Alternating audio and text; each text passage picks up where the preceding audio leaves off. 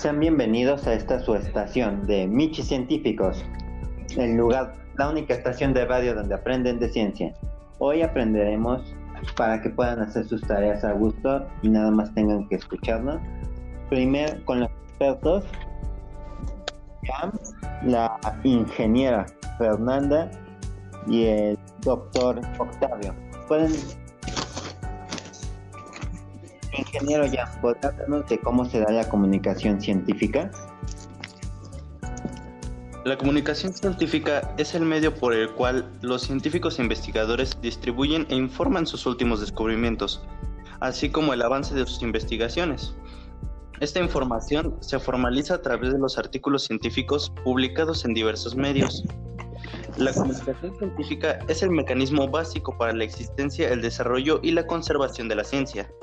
Para los miembros de la comunidad científica es importante esta comunicación que se realice de forma apropiada y comprensible para el público en general.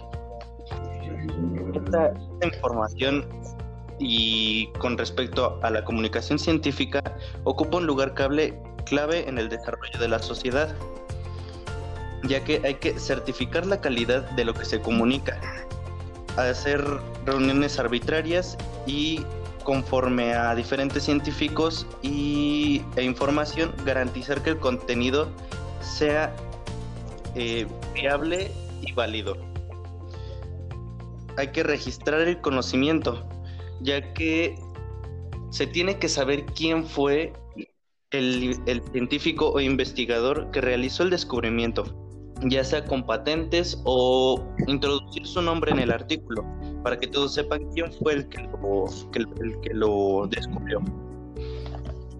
también hay que archivar la información asegurando su estabilidad y almacenándola para, para facilitar la consulta de esta información en, en diferentes tiempos. Y con esto finaliza mi información sobre la comunicación científica. Muchas gracias. Parece que es un tema muy importante, pero creo que para nuestros radioescuchas sería más fácil si primero les explico, les explico lo que es la ciencia y cómo la clasifican. La clasificación de la ciencia se da en dos, ya sea formales y empíricas. Las formales son como las matemáticas y la filosofía, básicamente solo pensar, mientras que las empíricas, este, ya sean como la biología o la economía, se dividen en otras dos sociales, las cuales estudian al ser humano, su cultura y sociedad, y las naturales, donde se utiliza el tan mencionado método científico. Ahora, continuando con nuestro programa, este, licenciada Fernanda, ¿podría explicarnos las características del conocimiento científico? Claro, buenas tardes. Muchas gracias por invitarme. Bueno, yo te voy a hablar de los textos científicos y pues, su clasificación. El conocimiento científico se denomina al conjunto ordenado y comprobado de saberes obtenidos de forma metódica y sistemática. Como ya lo mencionaste, utilizamos el proceso de científico. Se vale de una serie de pasos que empieza con la observación y el estudio. Le sigue la experimentación y por último el análisis de los resultados. Su se caracteriza por ser crítico, porque distingue entre lo verdadero y lo falso. Es fundamentado porque basa sus conocimientos en pruebas y datos obtenidos mediante ya el proceso dicho. Asimismo, es verificable. Esto es muy importante porque puede ser comprobado mediante la experiencia. También es sistemático, lo constituye un, sistema de ideas entrelazadas entre sí. En una cadena de observaciones y razonamientos conducen a un nuevo conocimiento. Es un, es un requisito esencial que sea unificado y universal. Su objetivo son los conocimientos generales y su validez al igual y su validez es igual para todos. También es específico. La ciencia analiza fenómenos y situaciones particulares. Y para finalizar, te comento que es comunicable y expresivo. El último objetivo de la ciencia es el conocimiento y tiene que darlo a entender y explicar de una manera en la que todos podamos entenderlo. Muy bien, muchas gracias. Este, alguien más que sabe cómo hablar de conocimiento y explicarlo es de nuevo el ingeniero Yam. ¿Podría hablarnos del discurso científico y cuáles son las características de este, por favor?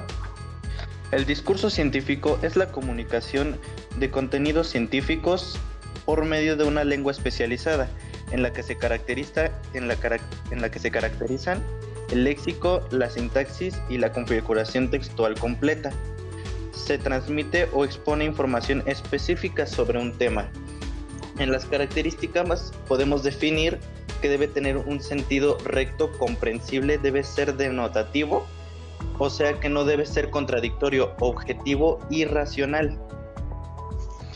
También en cuanto al tema de que debe ser objetivo, debe analizar y estudiar apegándose lo más posible a la naturaleza, sin que intervengan los sentimientos o los pensamientos propios del científico, ya que no es lo mismo una mente que esté frustrada o triste a una que esté tranquila, en paz y objetiva en el tema.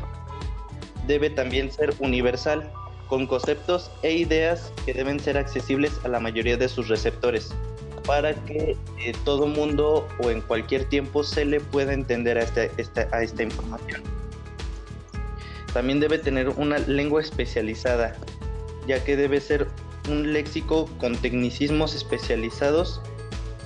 Por lo tanto, el lenguaje especializado es elitista, ya que eh, e, este tipo de discurso puede ser tanto para el público como para científicos que están adentrados en el tema de la ciencia y específicamente en, en el tema dado.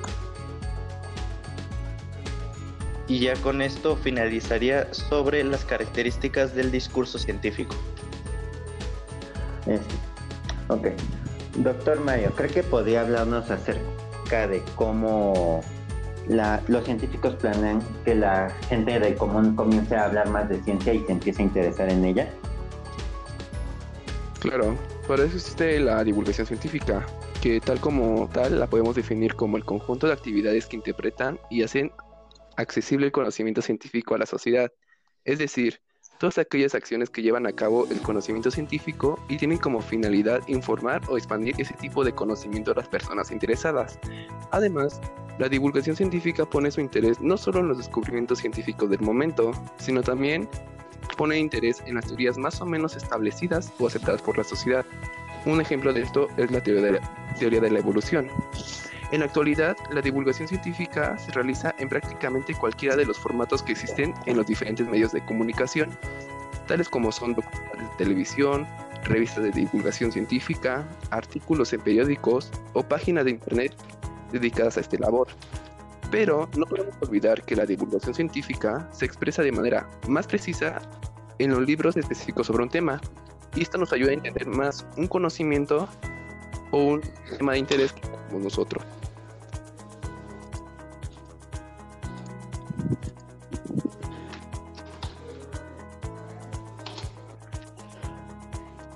Muchas gracias por la información. Hablando de los mismos textos científicos que son muy importantes en todo este tema de la divulgación, este, licenciada Fernanda, ¿podría hablarnos acerca de estos y cómo los clasifican, si es que lo hacen?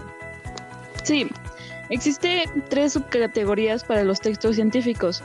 Se divide en clásico, escolar y de divulgación. Eh, en los clásicos podemos encontrar lo que son las tesis, de licenciatura, el artículo científico, eh, conferencias, etc. Estos se producen en el contexto de la comunidad científica, con la intención de presentar los avances producidos por la investigación. Los, los textos escolares son los más comunes que podemos encontrar. Estos van dirigidos a las escuelas e instituciones. Ofrecen contenidos acordes con los conceptos de la ciencia. Contenidos y todo esto va de acuerdo al nivel de, de, estudio y, al, y de acuerdo con la edad de, de los estudiantes. El de divulgación, su función es informar por medio de una serie de hechos y datos los avances conseguidos en el mundo de la ciencia. Aquí podemos encontrar las revistas científicas y artículos científicos.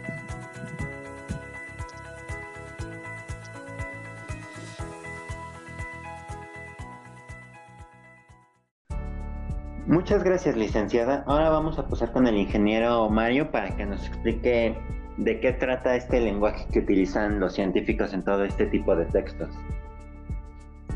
Así es, el lenguaje técnico científico es la modalidad del lenguaje que tiene como caracteres físicos el grupal, es decir, lo que utiliza solo la comunidad hablante que ha recibido una preparación previa y que es propio de actividades científicas y profesionales. No se trata de un lenguaje a canon ni de algo y su finalidad no es la de no ser atendido por otros, sino la de ser riguroso y preciso.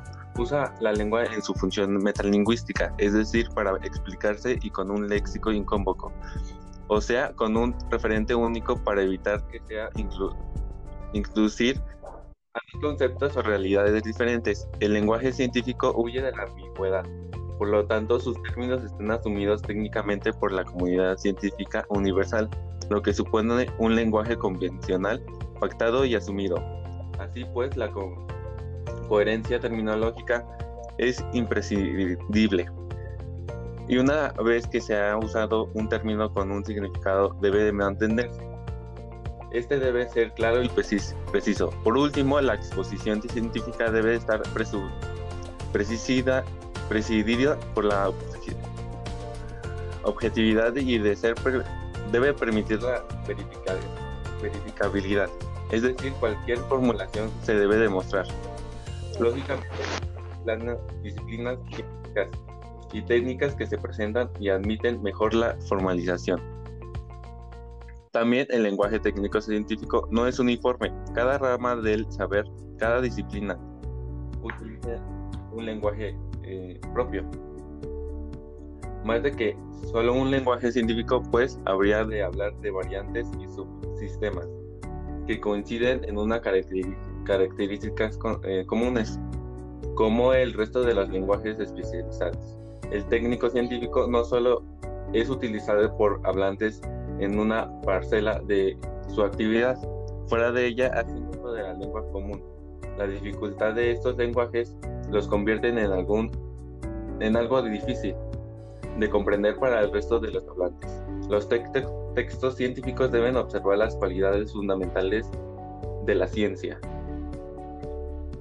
Algunos de los que muestran en la universidad del texto científico son el uso del artículo de valor generalizador, el presente científico, utilización de los sustantivos abstractos que confieren a la materialidad de su valor mental y universal, uso de tecnicismos final, fácilmente traducibles a cualquier lengua o por tanto auxiliares inestimables para contribuir a la Universidad de Texto Científico.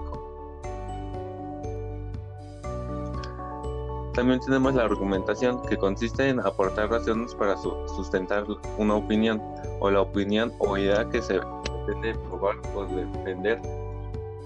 Se le denomina tesis. El conjunto de razones que se utiliza en la defensa de tesis son los argumentos. Cuando la tesis se sitúa en el principio del escrito, se utiliza un proceso deductivo para probarla con argumentos. El orden contrario recibe el nombre inductivo. Y eso sería lo último del texto científico técnico.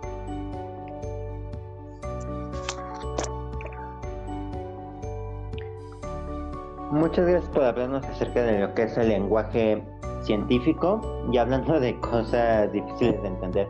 ¿Podría hablarnos de qué trata el texto argumentativo usted mismo? Sí, bueno, el texto argumentativo es un texto que en aquel tiene como finalidad mostrar opiniones a favor de un tema en concreto y de convencer o persuadir al lector sobre las ideas o un procesamiento un posicionamiento incorrecto. Es decir, puede pretender cambiar la idea al lector en el caso de que se opine diferente o bien ofrecer argumentos sólidos que ratifiquen y fortalecen sus, sus ideas en el caso de que sean las mismas que el propio texto recoja. El texto argumentativo, sin embargo, también puede incluir ideas que pretendan rebatir una tesis para confirmar otra. Así, el objetivo fundamental de este tipo de textos es persuadir al lector sobre una determinada idea o ideas.